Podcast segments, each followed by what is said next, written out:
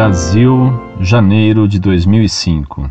Gostaria de receber indicação de bibliografia sobre o sofrimento no cristianismo. Por que os santos sempre querem sofrer? Será que amor e sofrimento vão sempre juntos? Não aceito a resposta de que sofrer é imitar Jesus Cristo. Obrigado. Prezado, seja louvado nosso Senhor Jesus Cristo. Nossa religião tem por sinal a cruz que traçamos sobre nós em sinal de nossa fé em um Deus em três pessoas.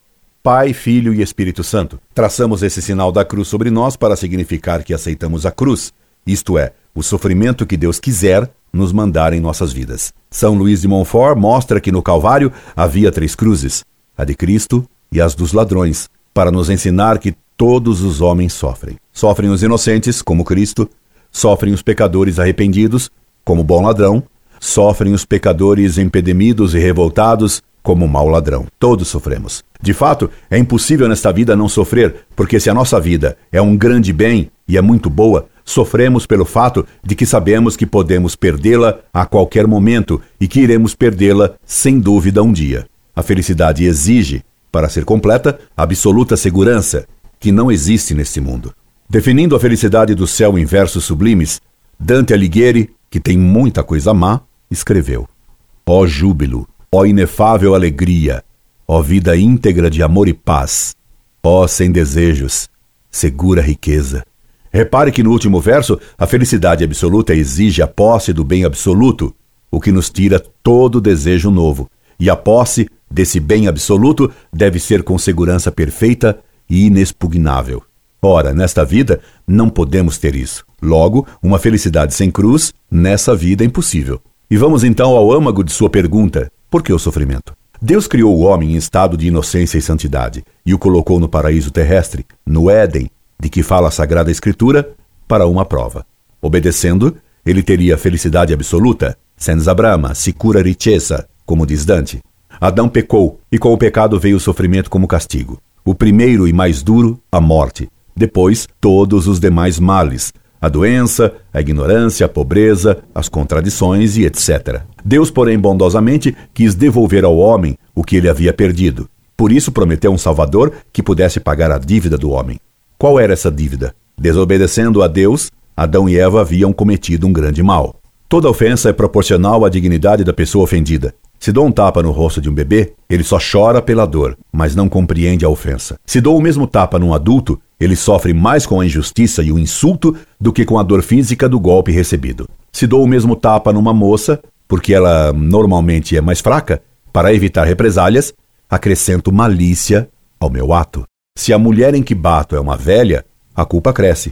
Se essa velha é minha própria mãe, a culpa cresce mais ainda. Portanto, a culpa cresce em proporção da pessoa ofendida. A culpa de Adão era então proporcional a quem ele ofendera. Ora, o ofendido fora o próprio Deus infinito. Logo, a culpa de Adão foi infinita e merecia um castigo infinito. A única coisa que podemos fazer de infinito é o pecado. Todos os pecados que praticamos merecem castigo infinito. É por isso que quem morre em pecado grave vai para o inferno eterno, que é como um infinito no tempo. Dir-me a você que o pecado de Adão, comendo fruto proibido, lhe parece uma coisa infantil. Se dissesse isso, você estaria se enganando totalmente. Se examinar mais de perto o pecado de Adão, verá o quanto ele foi grave, porque cheio de malícia. Em primeiro lugar, Adão desobedeceu conscientemente, e não como uma criança.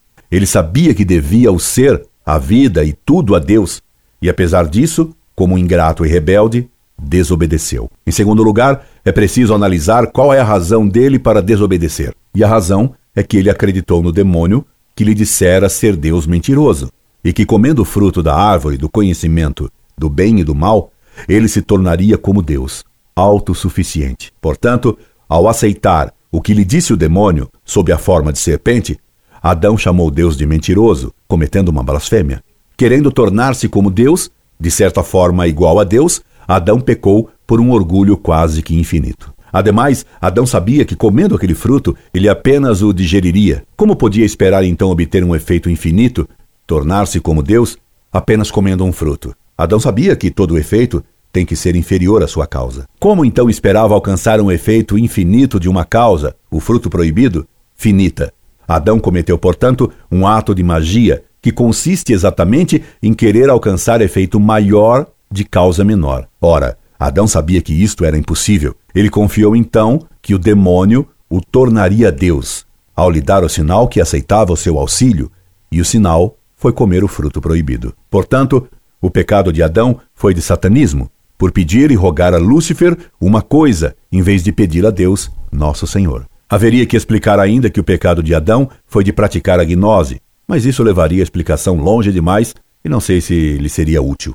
De todo modo, Adão mereceu um castigo infinito que não podia pagar, porque o mérito do homem, ao contrário da culpa, é sempre finito, já que depende apenas de nós, que somos finitos. Para pagar a dívida de Adão, era preciso um mérito infinito que só Deus pode ter. Portanto, o homem jamais poderia se salvar e jamais poderia recuperar a felicidade absoluta que perdera.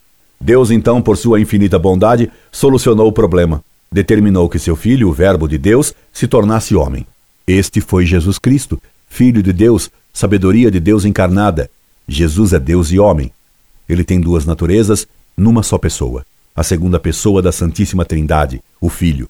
Sendo Deus, ele tem inteligência e vontade divinas. Sendo homem perfeito, ele tem corpo e alma como nós. Sua alma humana tem inteligência humana, por isso aprendeu a falar, vontade humana e sensibilidade. Ele também tem corpo como o nosso, e tem só uma pessoa em duas naturezas. Sendo Deus, tudo o que ele fazia tinha valor infinito. Sendo homem, assumindo a culpa de todos os nossos pecados, ele pagava nossas culpas.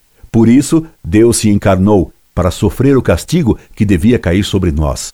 Ele tomou a responsabilidade de meus pecados e dos seus pecados, meu caro. Quando somos batizados, aceitamos que os sofrimentos e o sangue dele paguem nossas culpas. Ele nos deu assim o exemplo de um amor infinito e que devemos imitar. Se compreendemos o quanto somos maus, o quanto merecemos ser punidos, aceitamos todos os sofrimentos que Deus nos dá. Se compreendemos como Deus nos ama, querendo sofrer em nosso lugar, quereremos imitá-lo, sofrendo também no lugar dos outros, para que Deus os perdoe. Na verdade, todo bem que recebemos, só o recebemos porque alguém sofre por nossos pecados. Assim é nosso Deus. Assim também devem ser seus filhos. A felicidade, mais do que no gozo dos bens, consiste em amar tanto os outros que aceitamos sofrer para que eles sejam felizes. Se você tem filhos, compreenderá perfeitamente isso. Se tem ainda seus pais, compreenderá que a sua felicidade será maior quando der felicidade a eles, mesmo e principalmente com o seu sofrimento. Mais ainda, os bens que podemos ter neste mundo são de três tipos: 1. Um, bens materiais, riquezas, prazeres. 2. Bens imateriais, como prêmio de nossas ações valorosas e de nossos trabalhos, como as honras, o prestígio e a consideração. 3. Bens intelectuais, como o saber. Ora, nenhum desses bens nos dá felicidade perfeita porque eles passam. Dinheiro e riqueza não nos dão felicidade completa, mas só inquietações, porque são bens que embriagam como vinho, e caixão, meu caro, não tem gaveta nem cofre. Uma vez ouvi uma canção que dizia que duas pessoas muito pobres eram tão felizes que faziam brindes com os copos cheios de água. O vinho da felicidade está na taça de nosso coração. Certamente, o senhor não é a pessoa mais rica do mundo e já teve momentos de felicidade. Estes não lhe vieram da riqueza. Os prazeres são fugacíssimos e frustrantes para quem neles põe o fim de sua vida. Veja tantos artistas de cinema, astros de qualquer tolice moderna, cheios de dinheiro e de prazer, que se matam de desespero e de infelicidade. Marilyn Monroe, Elvis Presley são dois exemplos bem conhecidos.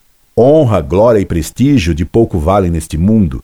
Quando Napoleão, um homem que recebeu honras, prestígio e glória, como ninguém neste mundo, certa vez era ovacionado pela multidão num desfile, o embaixador da Dinamarca, lugar que nunca teve grande prestígio, comentou para o imperador francês: Majestade, isso é que é glória.